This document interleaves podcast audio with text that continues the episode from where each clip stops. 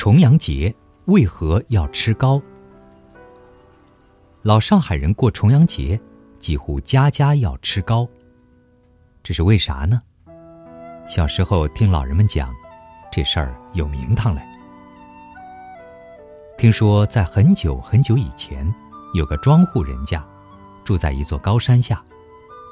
这户当家人是种地的庄稼汉，他手脚勤快，整天起早摸黑忙，收成蛮好，日子过得还不错。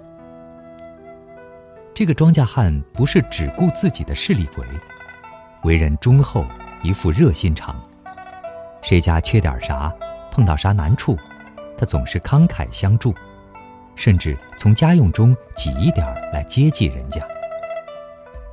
一天，天快黑了，他从地里歇工回家，路上看见一个卜卦模样的老先生，因为无处食宿，挤得团团转。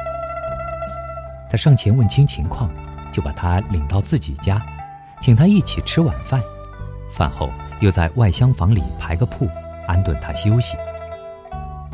那个过客也不客气。倒头便睡。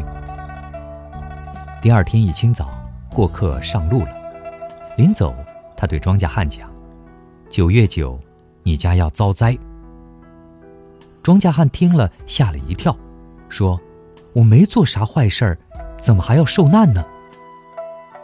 过客讲：“天有不测风云，好人难免受灾，请不要急，在九月初九前，你要搬家。”捡草木少的高地方搬，越高越好。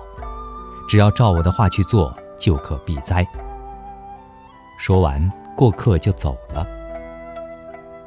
庄稼汉听了过客一席话，肚里搁了一桩心事。他屈指一算，还有两天就是九月九。越想，心中越感到不踏实，决计不管如何，先避避再说。他就叫老婆孩子一起。把家中可拿的东西都往屋外的高山顶岩石上搬。到了九月九清晨，东西搬得差不多了，他就领了老婆孩子离家往山顶上爬。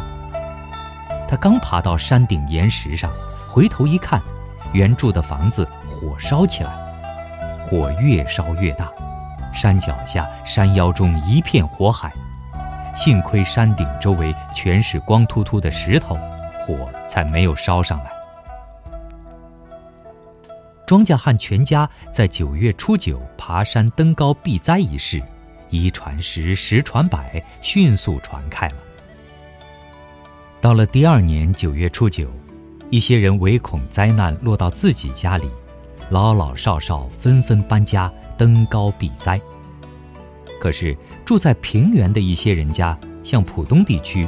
没有山，也没有高地，怎么登高避灾呢？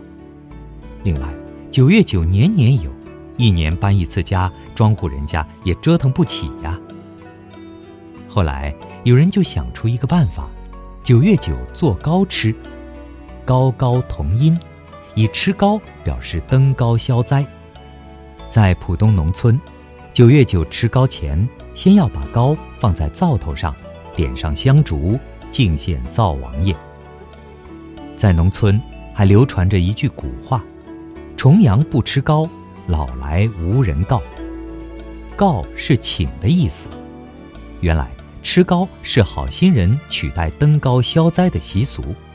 重阳不吃糕的人就不是好心人，说不定哪一天灾难来到他的身上，其他人就会像躲灾一样避开他，不跟他往来。